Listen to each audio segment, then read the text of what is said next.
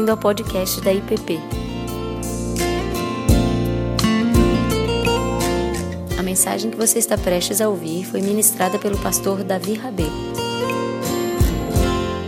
Amém. Boa noite, graça e paz da parte do nosso Deus. As crianças podem descer para o seu tempo de culto lá embaixo.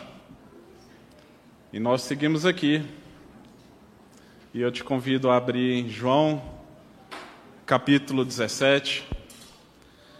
Evangelho de João, capítulo 17. Nós iremos ler versos 20 a 26, como a parte final da oração sacerdotal. João 17, 20 a 26.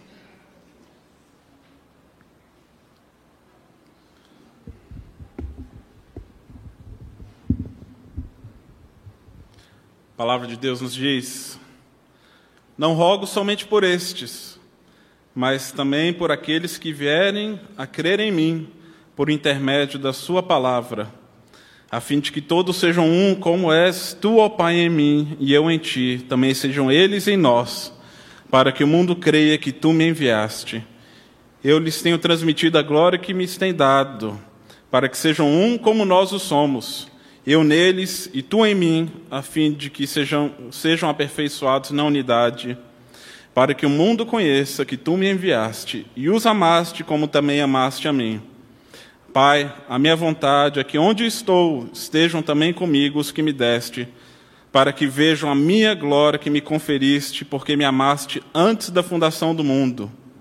Pai justo, o mundo não te conheceu, eu, porém, te conheci também estes compreenderam que tu me enviaste. Eu lhes fiz conhecer o teu nome e ainda o farei conhecer, a fim de que o amor com que me amaste esteja neles e eu neles esteja. Essa é a palavra do Senhor. Vamos orar mais uma vez.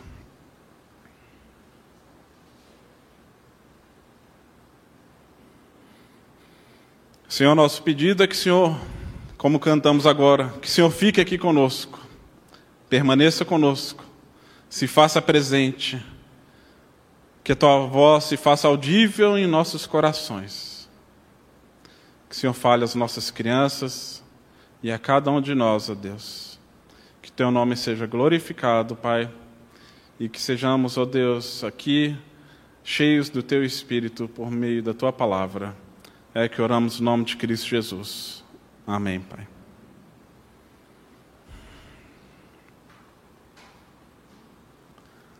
Dizem que o Brasil não é um país para amadores. Em especial, esse ano de 2022, pode-se dizer mais ainda.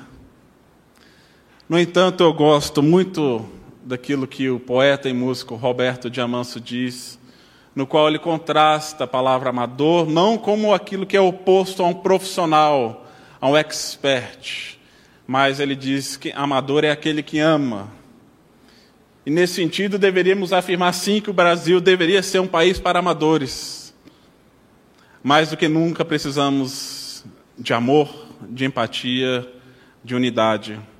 Especialmente num tempo, num período onde nós estamos nos aproximando de eleições para o nosso país, no qual nós estamos vivendo dentro dessa pandemia, onde há muitas opiniões divergentes e diferentes sobre tantas coisas, sobre tantos assuntos, sobre tanta, tantos pontos delicados nesse processo, sobre vacinação, deve ou não tomar a terceira dose, deve ou não vacinar criança e tantas outras coisas que têm dividido famílias, igrejas, amizades e relacionamentos.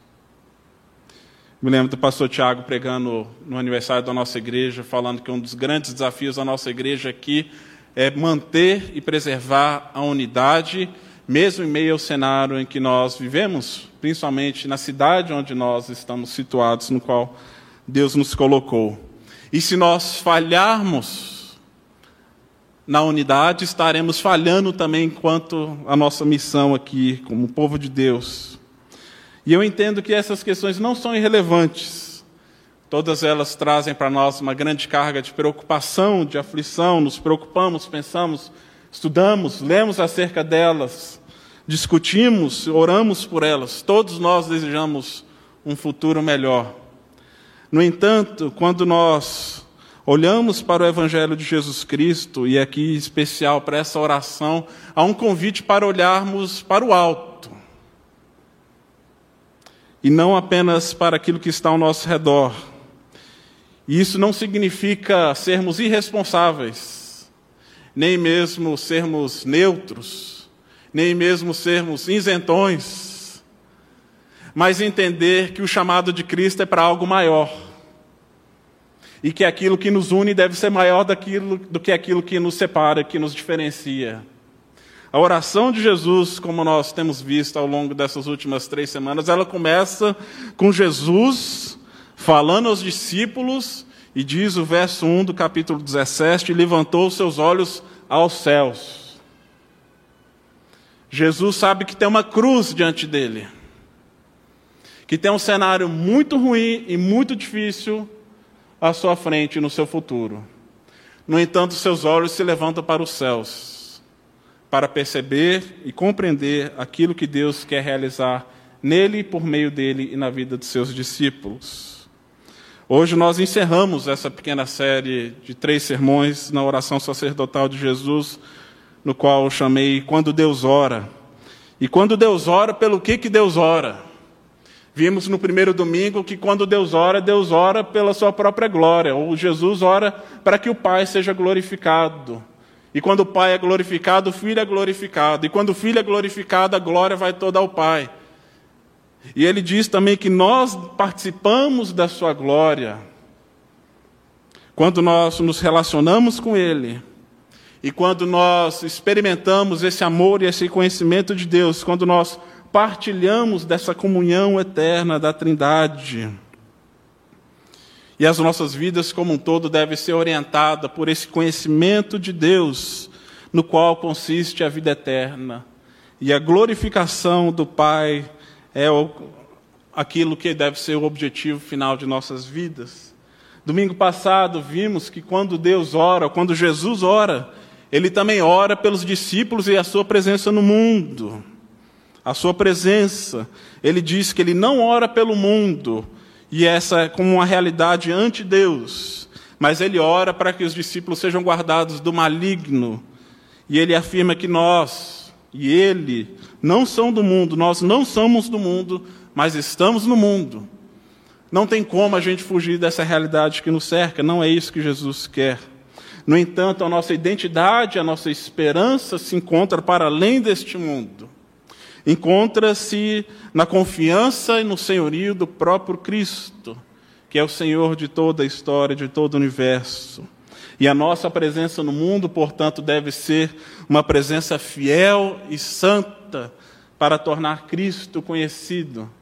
E aqui chegamos nessa última parte da oração, onde na primeira parte Jesus ora por si, na segunda parte Jesus ora pelos seus discípulos que estavam ali diante dele, e agora explicitamente ele ora por nós. Ele ora por aqueles que virão a crer, e isso nos inclui. E a sua oração e o seu pedido é para que sejamos um, como ele é um no Pai. Mostrando que discípulo é todo aquele que ouve a sua palavra, a compreende e obedece. O discípulo é todo aquele a quem Jesus se revelou e confia e guarda na sua, a sua palavra. E isso, obviamente, é fruto da graça nós não fazemos isso e não conseguimos por mérito próprio. E nós somos santificados pela, pela palavra, pela verdade de Jesus Cristo. E é Ele quem define o que é uma vida abundante, uma vida santa, no qual nós buscamos, labutamos e almejamos. Mas aqui, quando nós vemos aqui essa parte final da oração de Jesus, ele ora especificamente e várias vezes para que sejamos um para que o mundo saiba que ele enviaste Jesus. Jesus ora pela unidade e pela comunhão dos discípulos um com os outros. E nisso consiste a base, inclusive, para a realização da missão cristã de proclamar e anunciar o Cristo revelado pelo Pai e enviado por Ele. vemos que a comunhão eterna da Trindade é a base para entender toda unidade cristã. E a unidade dos discípulos revela o caráter do Deus Trino. E a unidade dos discípulos é a base fundamental para o nosso testemunho. E isso completa aquilo que nós vimos nas duas outras sessões da oração. Porque Jesus diz: como é que nós glorificamos a Deus sendo um? Como que nós manifestamos a Deus nesse mundo sendo um? Então, a unidade aqui é parte fundamental do pedido e da oração de Jesus por nós, como povo de Deus. E aqui essa oração e esse clamor têm um fundamento e uma finalidade. Em primeiro lugar, o fundamento da nossa relação para compreender a nossa unidade um com o outro não se encontra em nenhum outro lugar a não ser na relação que o próprio Cristo tem com o Pai encontra-se nessa relação trinitariana entre Pai, Filho e Espírito Santo. Por isso que Jesus ora, que eles sejam um, como nós somos um, eu em ti, no Pai, e ele em mim. E ele deseja que nós participemos, experimentemos esse mesmo amor que ele partilha e tem diante do Pai. Que a gente experimente o mesmo tipo de intimidade e comunhão que há entre Pai, Filho e Espírito Santo. Verso 24 afirma que Deus amou o mundo desde antes, Deus amou a Cristo desde antes a fundação do mundo. O Filho é eternamente gerado pelo Pai e participa desde o princípio de todas as coisas de uma comunhão eterna com Ele. E nisso o Filho se sujeitou em todas as coisas ao Pai, o amou e fez tudo para a sua glória. Jesus desceu da sua glória, se encarnou para fazer o Pai conhecido ao mundo. É esse mesmo amor que Cristo quer que a gente experimente. Verso 26, a fim de que o amor com que me amaste esteja neles e eu neles esteja.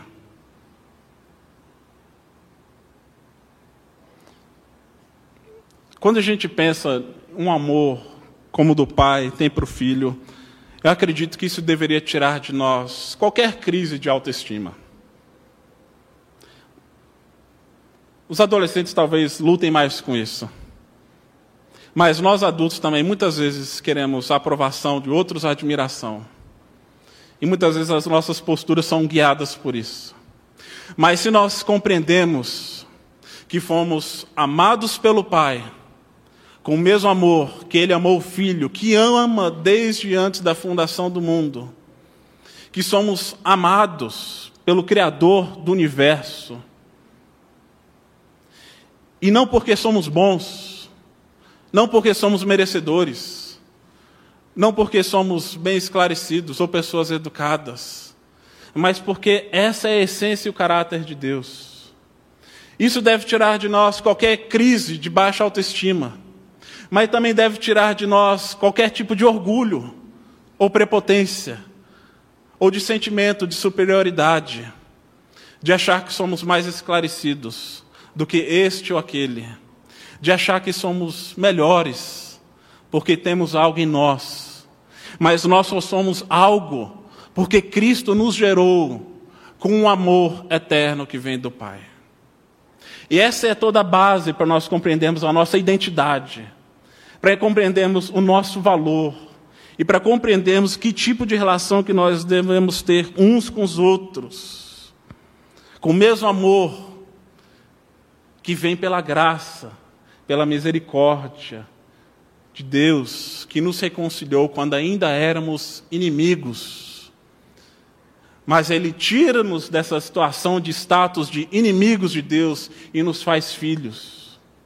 Portanto, devemos olhar para o outro, não como uma ameaça, não como um inimigo, não como alguém para ser vencido para o meu lado, mas como alguém criado à imagem e semelhança de Deus, com quem é amado também igualmente pelo Pai, com o mesmo amor com que Ele nos ama.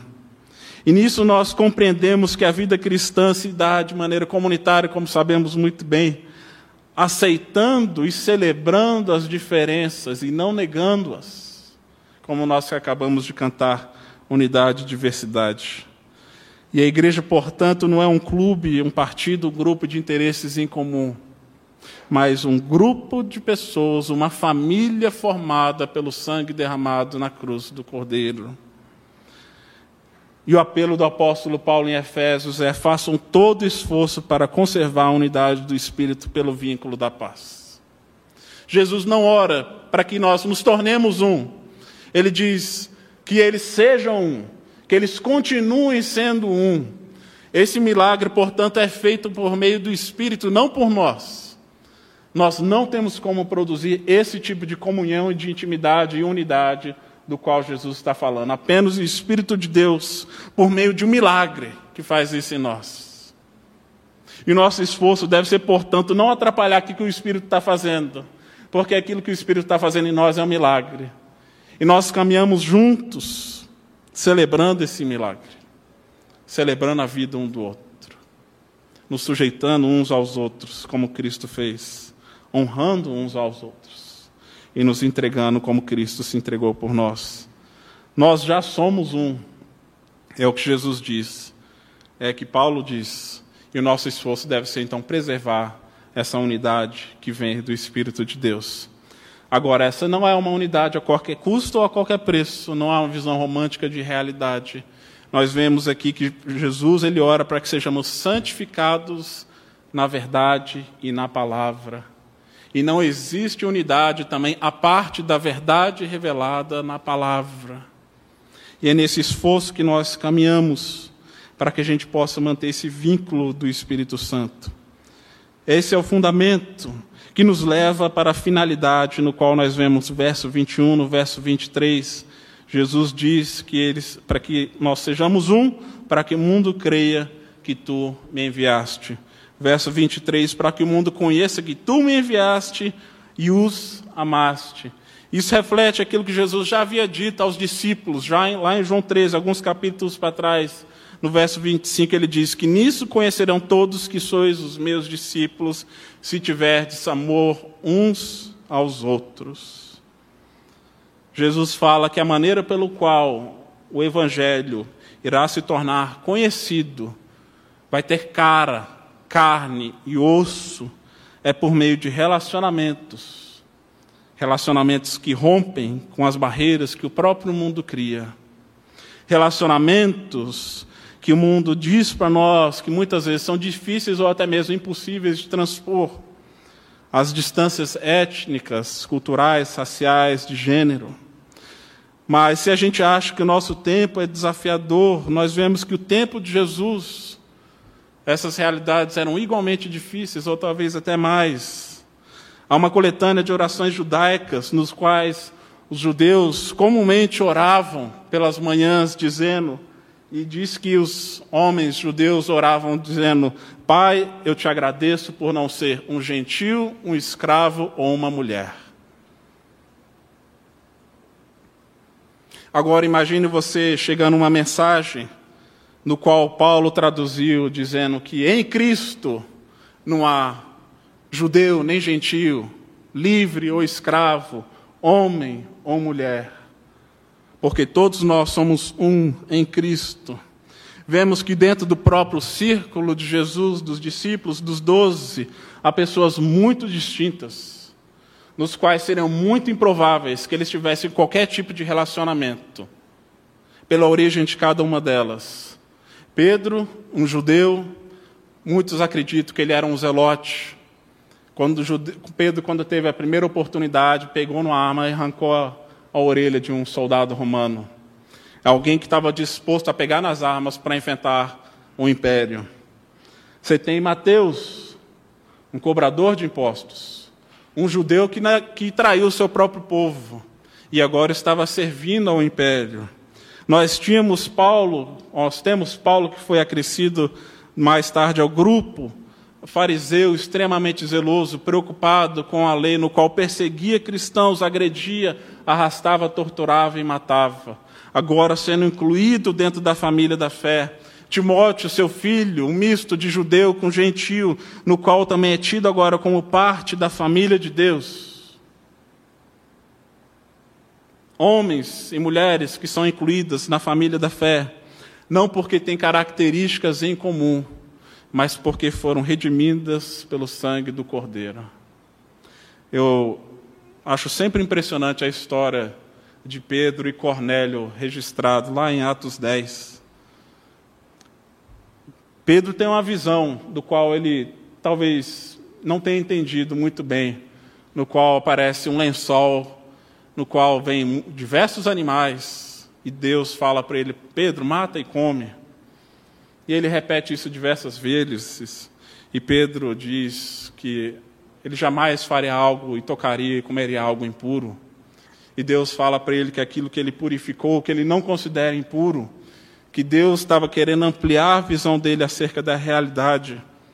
Enquanto isso, há um outro homem também tendo visões com Deus, Cornélio, um centurião romano, alguém que era um soldado, comandava uma legião do exército romano, no qual diz que era um homem temente a Deus, que praticava esmolas e que buscava Deus em oração.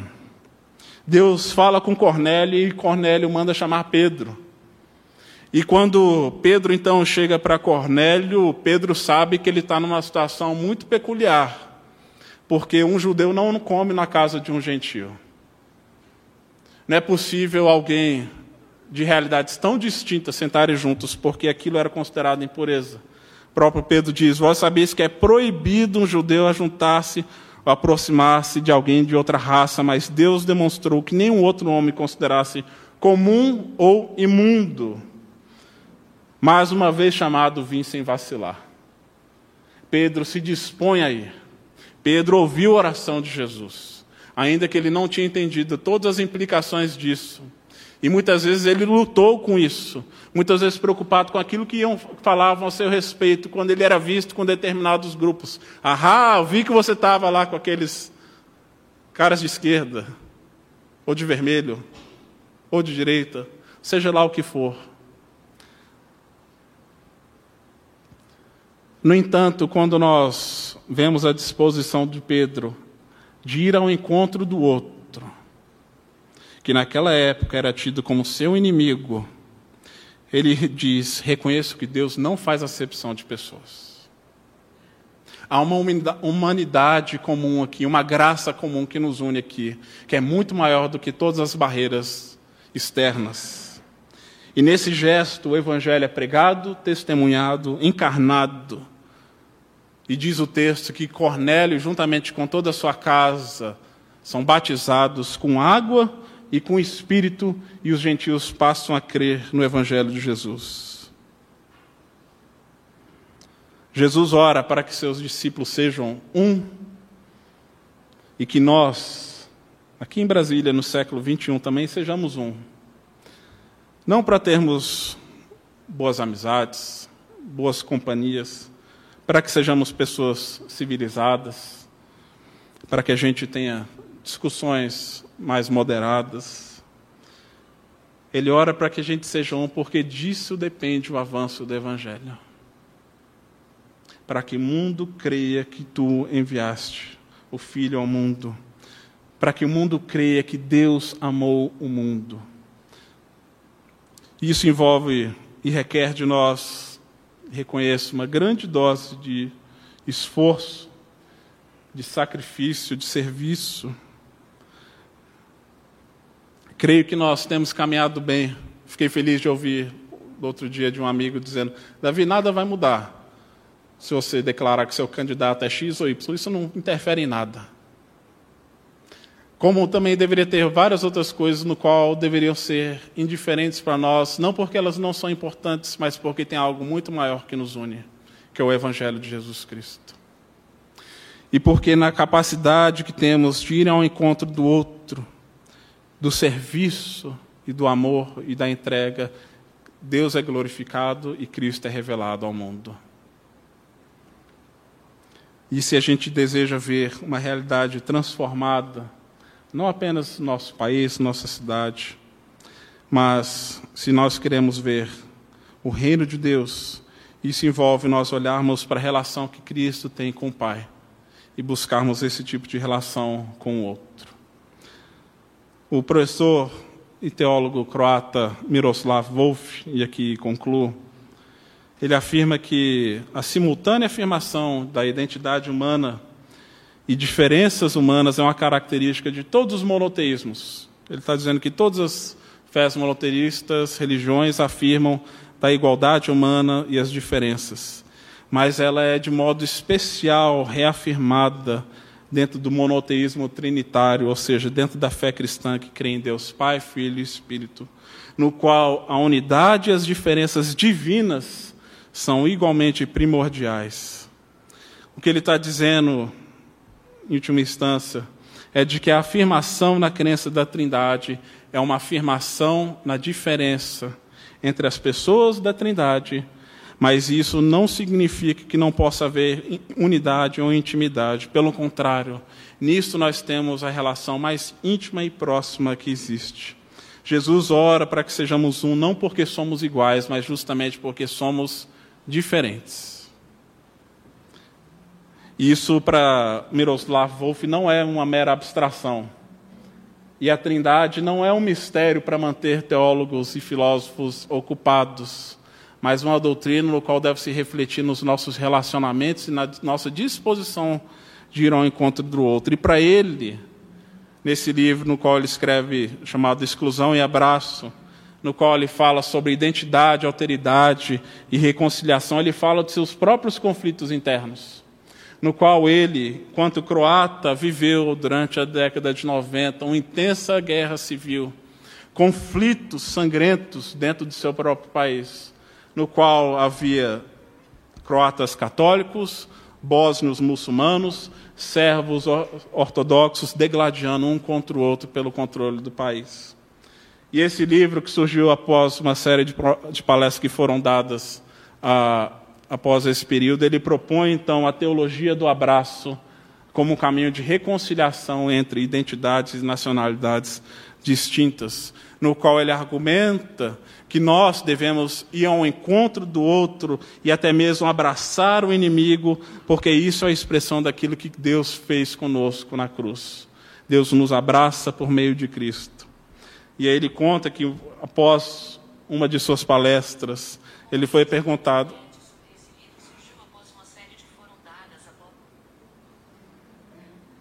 Está ganhando vida aqui, gente. Não sei o que está acontecendo. Ele, após dar uma dessas palestras, lhe foi perguntado se ele seria capaz de abraçar um setnik. E o setnik era um combatente servo, sérvio, no qual, naquele período, adentrou em casas, queimou igrejas, levou pessoas para campos de concentração, pessoas do seu próprio povo que ele viu sendo morto, destruído de maneira muito injusta e lhe é perguntado: Você seria capaz de abraçar o Setnik? E ele diz que após muito refletir, ele responde: Não, talvez eu não consiga, mas como um seguidor de Cristo, eu creio que deveria conseguir. Porque é aquilo que Cristo fez por nós. Ele nele há uma luta interna por um senso de justiça no qual é justo e é bíblico por outro lado, ele reconhece que Deus está em Cristo reconciliando consigo mesmo todas as coisas, inclusive pessoas nos quais o mundo diz não é possível que essas pessoas caminhem juntas. Mas pelo poder do Evangelho nós cremos que é possível. Então, meu desejo e a minha oração é que, diante de todos os desafios que nós temos, diante de nós, que a gente, assim como Jesus, possa elevar nossos olhos para o alto, olhar para o amor de Deus por nós, por esse mundo e nos entregarmos como também servos na disposição de ver o outro sendo honrado, sendo tratado com dignidade, com amor, com respeito. Outros no passado viveram realidades talvez ainda mais dramáticas, mas testemunharam mostrando que é capaz de sermos fiéis ao Evangelho mesmo no mundo dividido, polarizado, fragmentado. É possível continuar revelando o amor de Deus ah, por meio da unidade cristã, na medida em que a gente se entrega a esse amor que vem do próprio Pai e que aquilo que nos une seja muito maior do que aquilo que nos separe. Que haja em nós essa mesma disposição que houve em Cristo de fazer Deus conhecido por meio da entrega e do amor. Um amor que transpõe todas as barreiras sociais, nacionais, de opinião, de interesse, de gênero, de partido. Um amor que nos faz um, porque é aquilo que Deus fez por nós na cruz do Evangelho.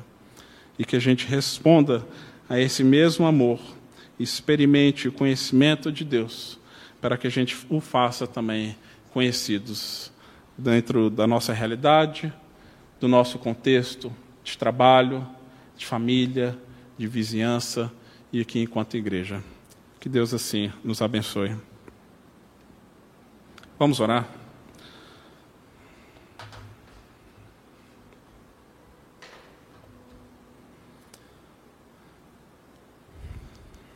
Pai amado, nós te louvamos pelo teu amor que nos fez um, Pai. E que esse mesmo amor, Pai, nos faça reconhecer a beleza que há no outro, Deus, porque o Senhor nos fez a tua imagem e semelhança. Que haja em nós a disposição de caminharmos juntos e que a gente possa, Deus, reconhecer que, como corpo de Cristo, ó Deus, somos chamados para algo muito maior, ó Deus, que é testemunhar a tua palavra, o teu evangelho, por meio de relacionamentos transformados, redimidos e reconciliados, ó Deus, pela tua graça, Pai. Que o Senhor nos faça um, ó Deus, e preserve em nós a unidade do teu Espírito, para a tua própria glória. Amém, Pai. Você acabou de ouvir o podcast da IPP.